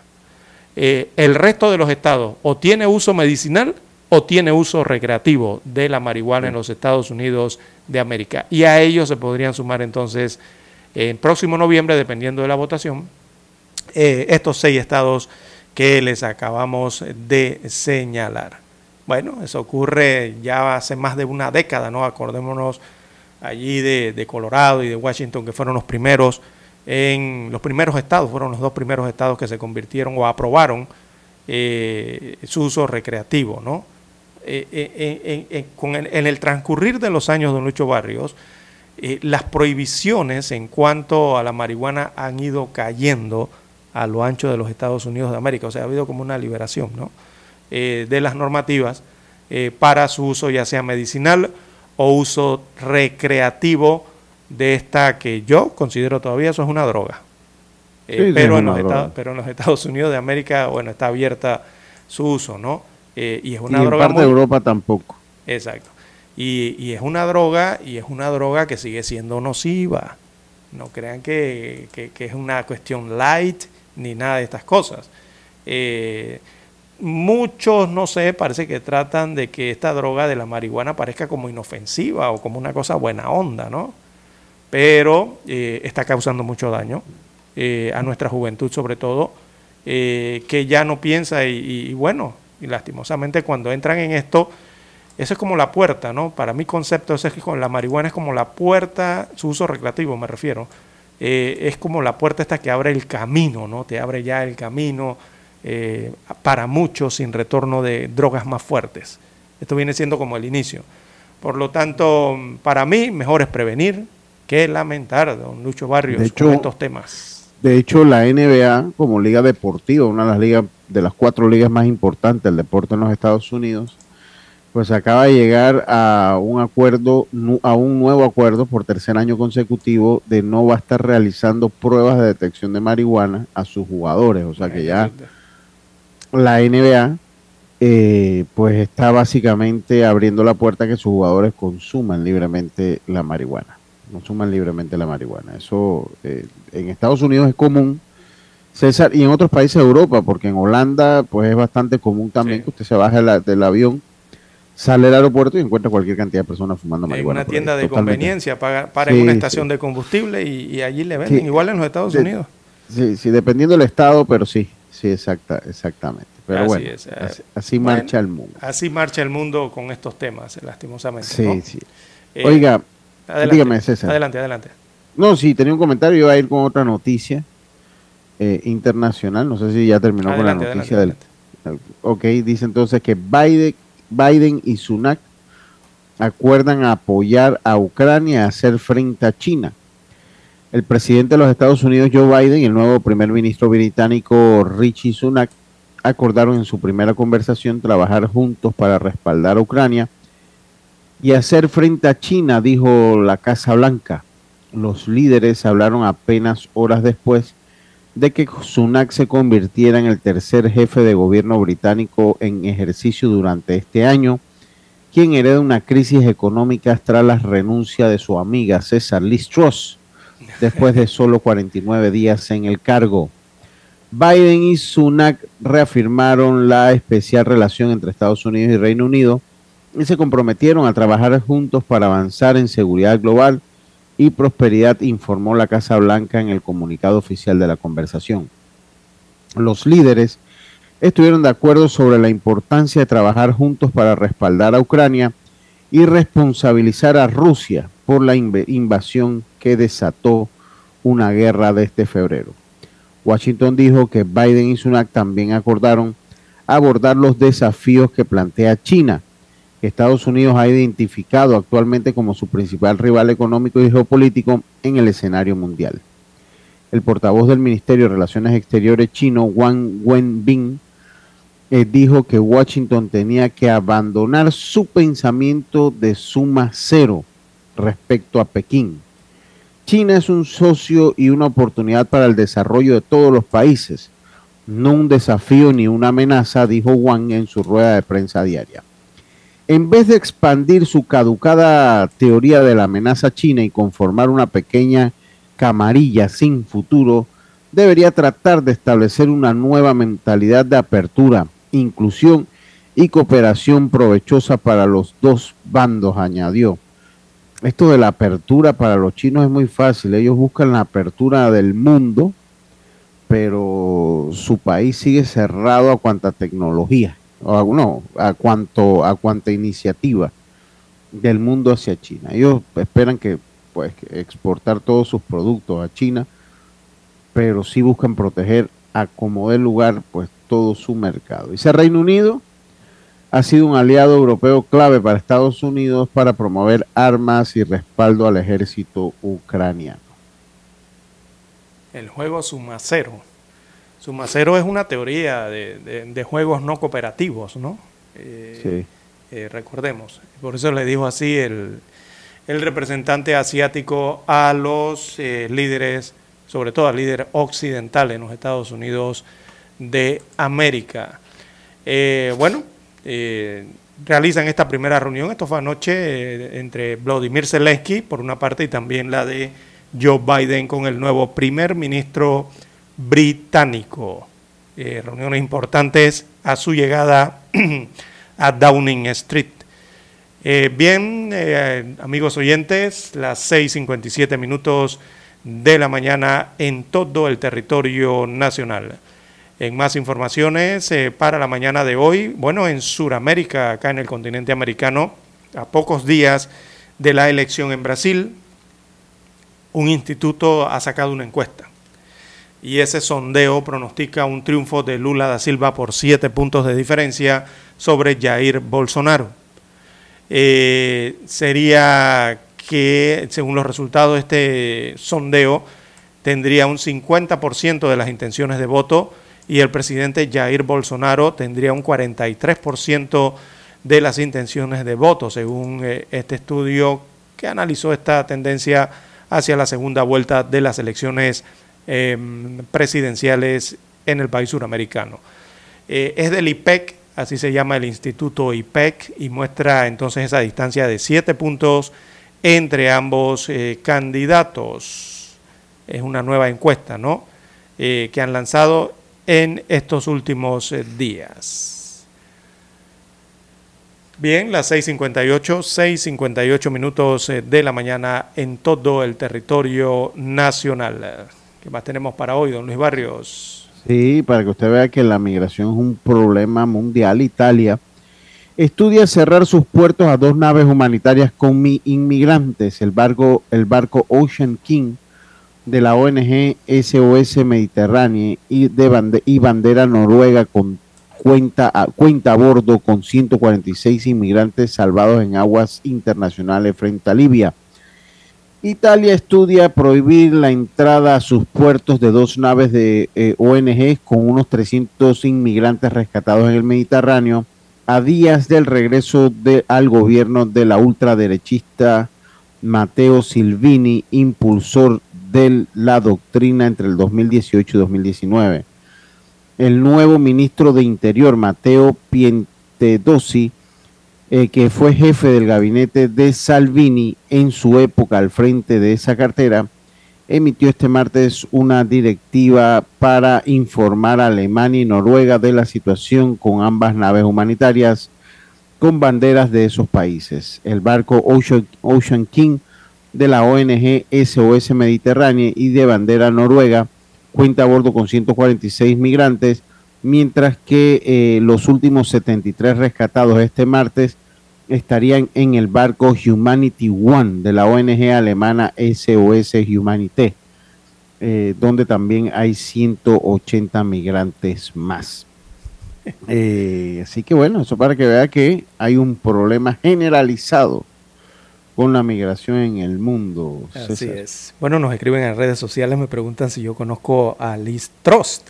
No, por supuesto que no conozco a la ex primer ministro británica, por supuesto que no la conozco. Lucho Barrios hace a colación a que es mi amiga, porque cuando recién la nombraron como primer ministro, eh, eh, eh, en esos días siempre me venía un lapsus mente y decía Liz Taylor. Cada vez que veía la palabra Liz decía Taylor. Recordaba yo en mi mente a la actriz pero realmente se trataba de Liz Truss y hacía la corrección a los primeros días que la nombraron. Ya ahora sí, la mente siempre ha pensado entonces ya correcto, ¿no? Que se trata de Liz Truss. Bueno, ella es la ex primer ministra del Reino Unido. Ya tienen nuevo eh, líder en esos territorios. Bien, tenemos que hacer la pausa. Ya tenemos la conexión directa desde Washington, Estados Unidos, con el satélite. Adelante, Daniel.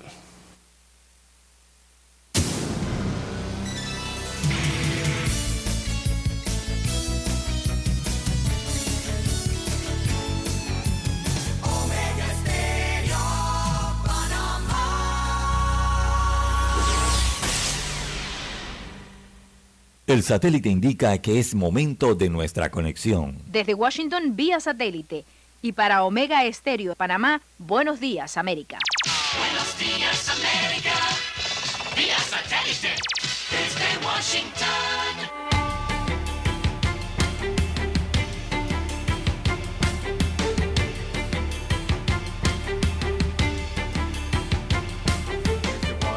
les informa Henry Llanos.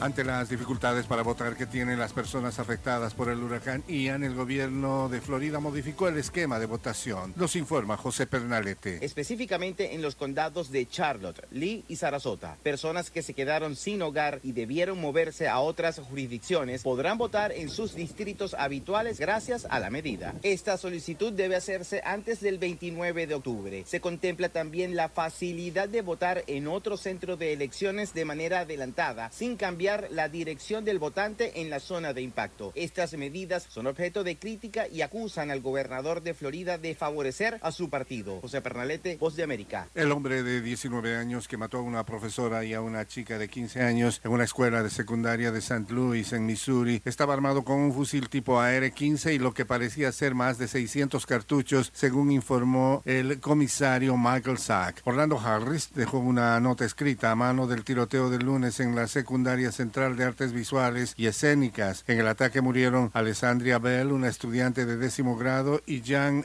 Kukska, de 61 años, profesora de educación física. Siete estudiantes resultaron heridos. El enviado presidencial de Estados Unidos para el clima, John Kerry, visitará una vez más México. Nos informa Sara Pablo. En medio de las consultas en el sector eléctrico al amparo del TEMEC, John Kerry, enviado del presidente Biden para el clima, visitará una vez más México. El presidente de México, Andrés Manuel López Obrador, confirmó que el encuentro será el próximo viernes en Hermosillo. El secretario Kerry se ha portado muy bien con nosotros. Por instrucciones del presidente Biden, hay interés en el desarrollo de Sonora con este plan. Sara Pablo, Voz de América, Ciudad de México. La ciudad china de Shanghái empezó a administrar hoy miércoles una vacuna inhalable contra el COVID-19 que parece ser la primera de este tipo en el mundo. El fármaco, un spray que se aspira por la boca, se ofrece gratuitamente como dosis de refuerzo para gente que ya está vacunada, según el anuncio publicado. Las vacunas sin agujas podrían persuadir a la gente que tiene aversión a las inyecciones, además de ayudar a ampliar la vacunación en países pobres porque son más fáciles de administrar.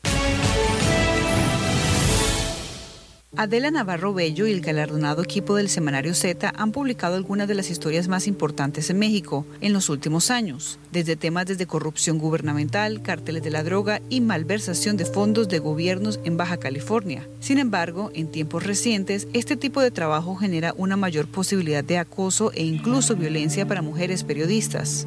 Me he enfrentado, eso sí, y en los últimos años, a la violencia de género.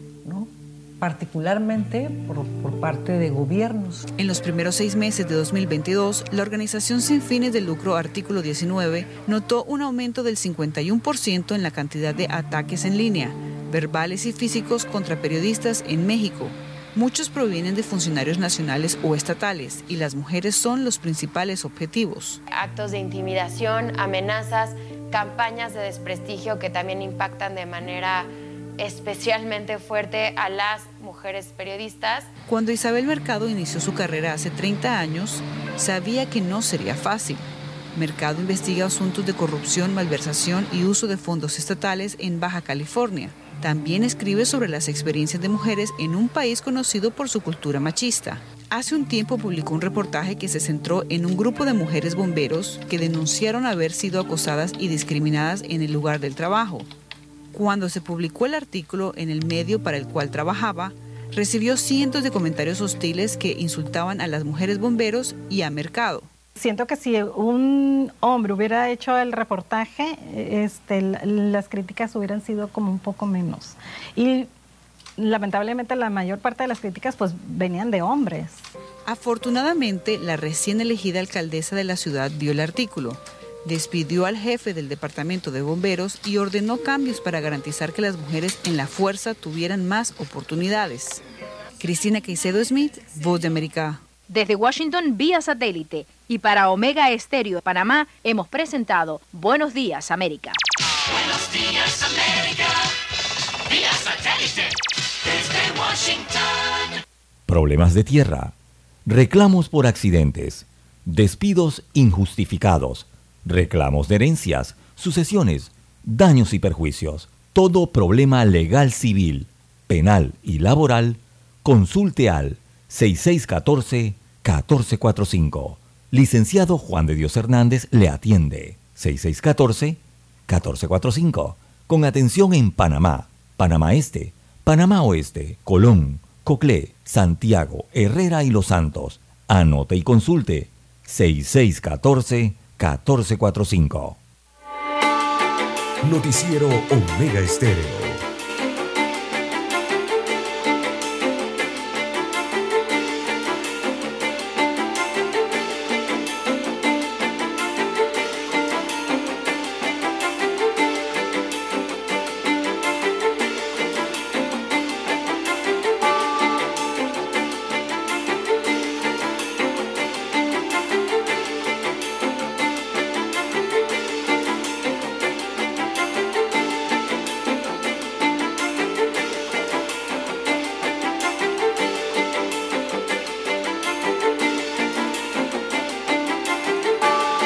Bien, amigos oyentes, las 7, 8, 7, 8 minutos de, la mañana en todo el territorio nacional.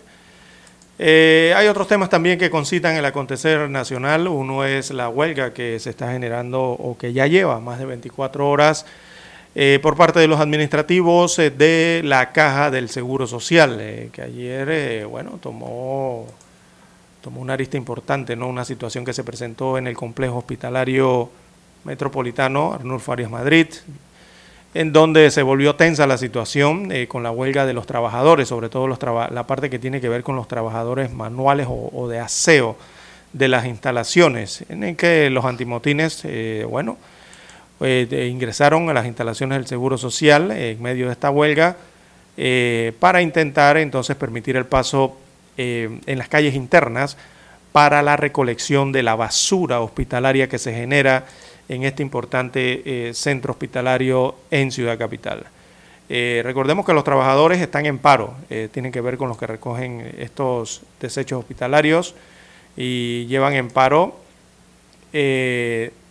no desde hace 24 horas, ya los trabajadores manuales llevaban en esa instalación un paro desde hace varios días.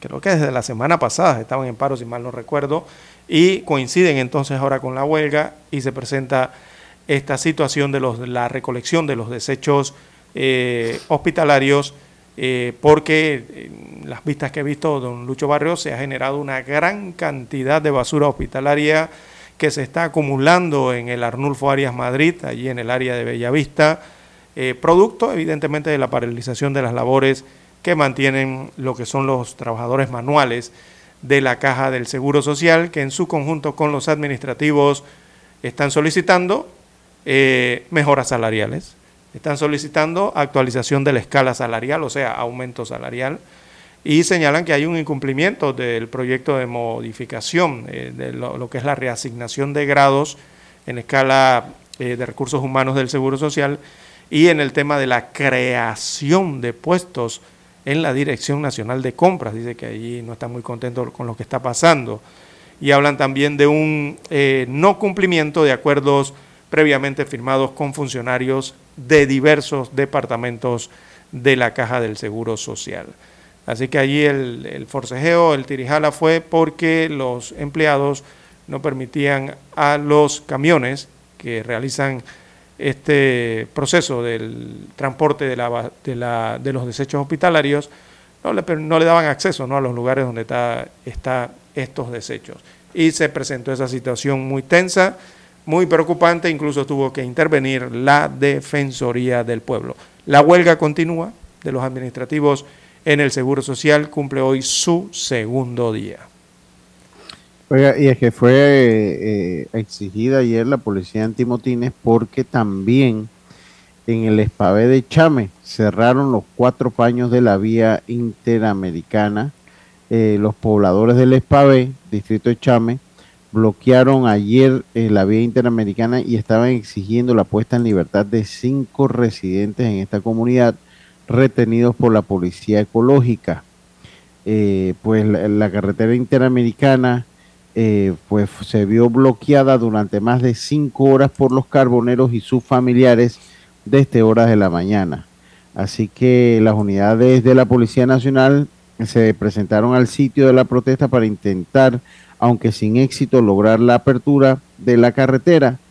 Y luego de varias horas, la unidad de control de multitudes de la Policía Nacional procedió a la reapertura de la carretera utilizando para ellos bombas lacrimógenas. Los carboneros de esta zona de la provincia de Panamá Oeste exigen a la autoridad, a las autoridades del Ministerio de Ambiente, Mi Ambiente, les permita continuar con la tala de mangle por ser su única fuente de ingresos en la zona.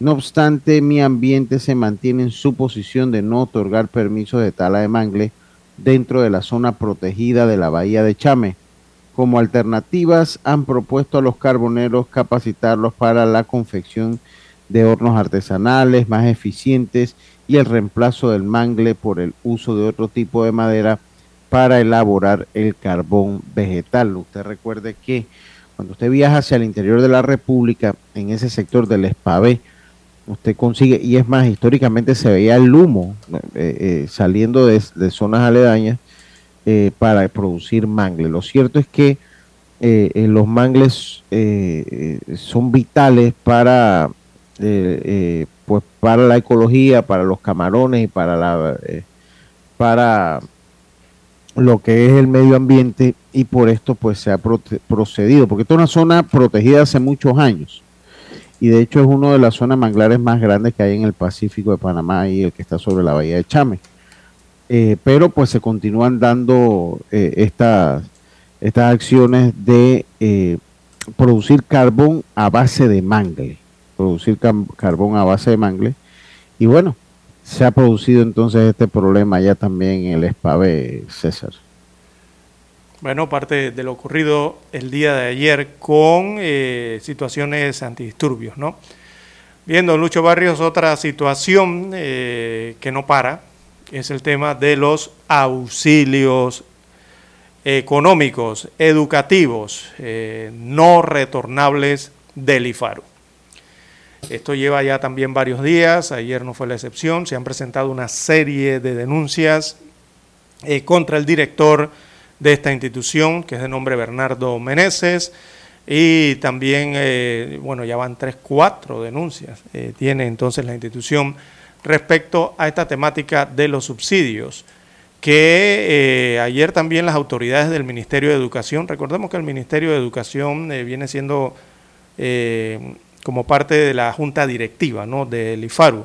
Así que ayer también emitió algunos tipos de conceptos respecto a la situación que se está viviendo en el IFARU, un consejo técnico que tiene eh, el Ministerio de Educación, y analizaban entonces la posibilidad, todavía no es, eh, esto no está en firme, pero sí eh, ellos analizaban entonces la posibilidad de una auditoría a estos subsidios, a estos auxilios económicos y transformarlos, de haber alguna irregularidad, transformarlos entonces de subsidio no retornable a un préstamo y obligar entonces a las personas que lo recibieron a pagar el préstamo, a, pagar los recursos a forma de préstamo. Esto no ha caído muy bien tampoco, esta declaración que han hecho las autoridades del Ministerio de Educación en la búsqueda de salir ¿no? Eh, de la situación eh, en que se encuentra el IFARU. No sé, como que fueron a ver cómo eh, minimizaban los daños colaterales, ¿verdad? Que ha generado esta situación de los auxilios económicos. Y con estas declaraciones lo que han hecho, yo no sé, para mí lo que están es como, están es como reiterando, están es como casi certificando prácticamente de que allí ocurrió una situación eh, con el patrimonio de todos los panameños. Porque ahora decir de que aceptar de que eh, si en tal caso el auxilio se dio y se dio de forma indebida, es aceptar que está pasando algo. Y después decir que tú vas a transformar eso que ocurrió en otro tipo de programa o en otro tipo de ayuda que sería un préstamo para recuperar los dineros a favor del IFARU, entonces como que tú estás aceptando que pasó algo. Y si estás aceptando allí indirectamente de que pasó algo, tiene que haber una investigación obligatoria, don Luis Barrios. Aquí tienen que entrar el Ministerio Público, aquí tiene que entrar la Procuraduría o las instituciones encargadas que tienen que ver con el fiel cumplimiento de las leyes, los procedimientos y las normas establecidas por leyes, precisamente para que los recursos del Estado se les dé el mejor uso. Entonces, yo ayer realmente no entendí esas declaraciones, creo que fue un uno de los viceministros del Ministerio de Educación. Yo personalmente no le entendí absolutamente nada de eso. Y, hay personas que buscan justificar esto, eh, eh, eh, César, hablando y poniendo, bueno, que las becas tienen que ser a base de mérito o de necesidades sociales. El problema es que esto no son becas, esto es auxilio económico. Entonces, cuando usted habla de auxilio económico, obviamente tiene que haber parámetros. Ahora, si lo que, quieren transformar es... el auxilio económico, don Lucho Barrio. O sea, la beca es una cosa, el préstamo es otra cosa, el préstamo es otra cosa muy distinta y el auxilio económico es otra algo muy diferente. ¿Qué es auxilio económico? Es simplemente usted presenta una propuesta al, al IFARU por cierta cantidad de dinero para ir a estudiar o a profesionalizarse, sea aquí en Panamá o en el exterior, y el IFARU determina si le da ese monto. Si a usted le aprobaron 100 mil dólares para ir a estudiar, esos 100 mil dólares usted no se los tiene que regresar al IFARU ni al Estado. Eso es un subsidio no retornable. No retornable significa que usted no regresa ese dinero al IFARU ni al Estado ni al gobierno panameño.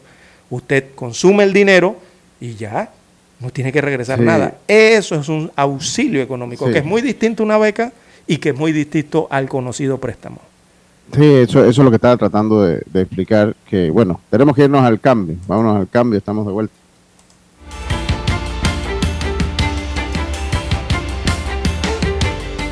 Noticiero Omega Estéreo. Desde los estudios de Omega Estéreo, establecemos contacto vía satélite con la voz de América. Desde Washington, presentamos el reportaje internacional.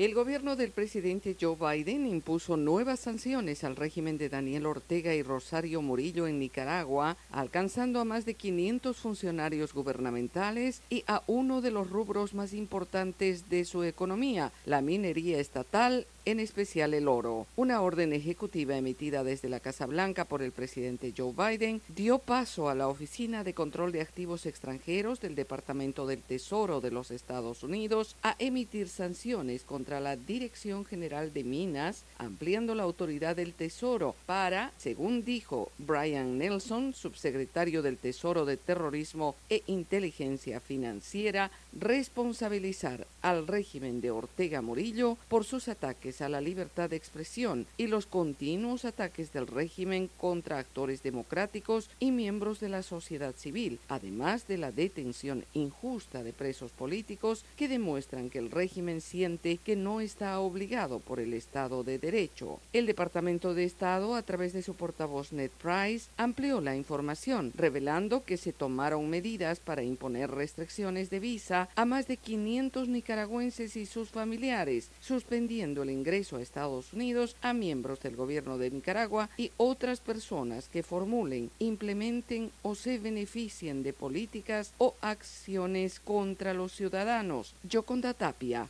Voz de América, Washington.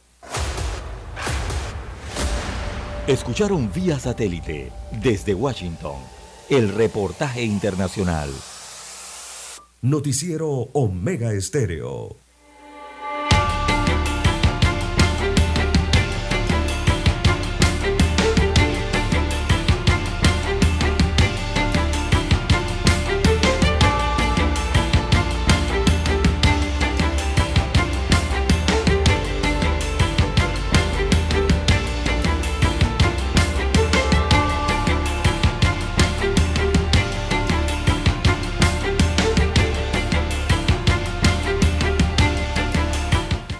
Bien, amigos oyentes, las 7.21 minutos de la mañana en todo el territorio nacional.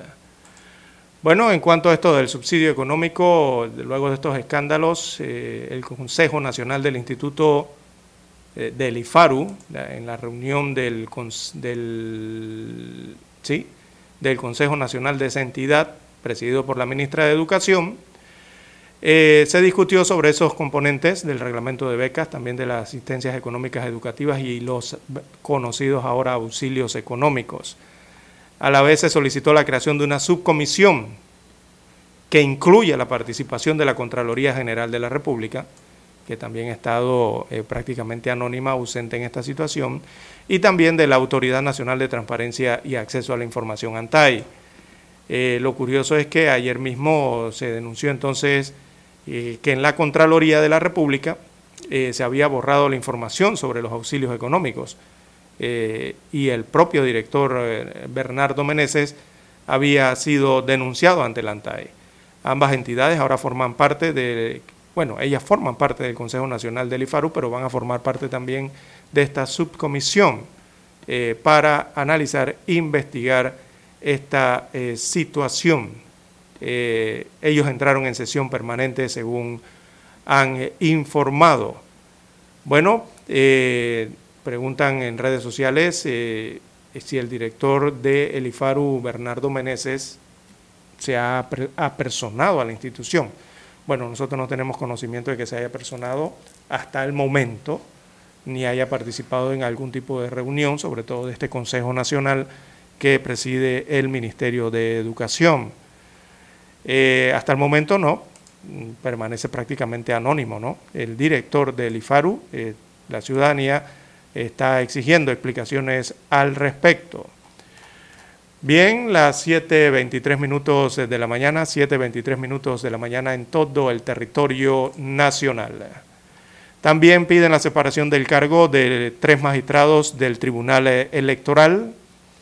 El abogado José Galloway también se presentó el día de ayer y presentó una denuncia contra los tres magistrados del Tribunal Electoral ante la Procuraduría General de la Nación, esto por la supuesta comisión de delitos contra la fe pública en la modalidad de falsificación de documentos en general. También incluye eso abuso de autoridad, según destacaron ayer en las escalinatas del Ministerio Público. El también precandidato de, él va por la libre postulación, eh, denunció una serie de irregularidades en el proceso de recolección de firmas a través de la del app o aplicación tecnológica eh, autorizada por el Tribunal Electoral para los precandidatos independientes. Ya también otros precandidatos habían presentado su inconformidad ante esta eh, situación.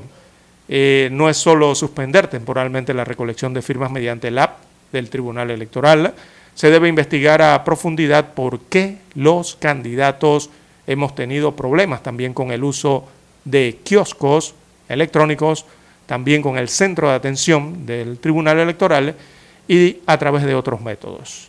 Eh, señala Galloway, ellos, refiriéndose a los tres magistrados del Tribunal Electoral, son los encargados del proceso electoral, pero a la vez responsables de las fallas e irregularidades, según destacaba en la presentación de su denuncia, precisamente él, ¿no? El denunciante.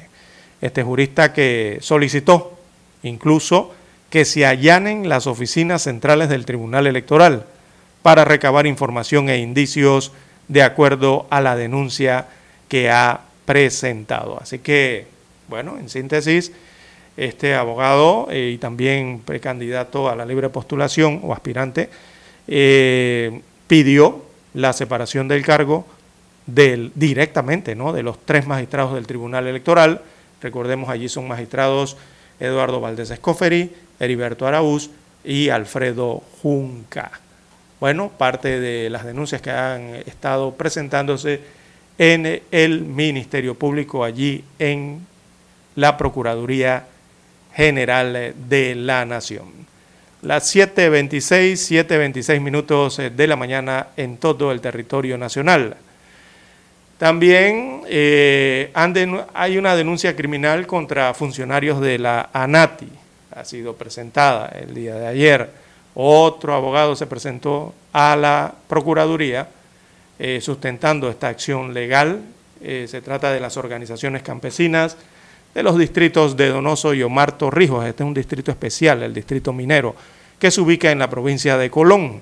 A través del abogado Benjamín Reyes presentaron entonces una denuncia criminal contra altos funcionarios de la Autoridad Nacional de Tierras, la ANATI, sustentando que eh, en esta acción legal eh, eh, vendría siendo por la comisión del delito contra el ordenamiento territorial, según destaca la denuncia. Explicaba el jurista entonces que a través de una mesa técnica que mantenían desde febrero pasado la representación de los campesinos y los funcionarios de la LANTI y el Ministerio de Ambiente se estableció no otorgar título de propiedad mientras se determinaban las áreas protegidas para finalmente iniciar el proceso de titulación masiva. Según Reyes, el abogado, bueno, detalla que supuestamente se otorgó un título de propiedad a favor de un ciudadano dentro del área protegida antes de que se instalara la mesa técnica. Producto de eso, entonces, llegan hasta la Procuraduría a presentar esta denuncia criminal contra los funcionarios de la ANATI.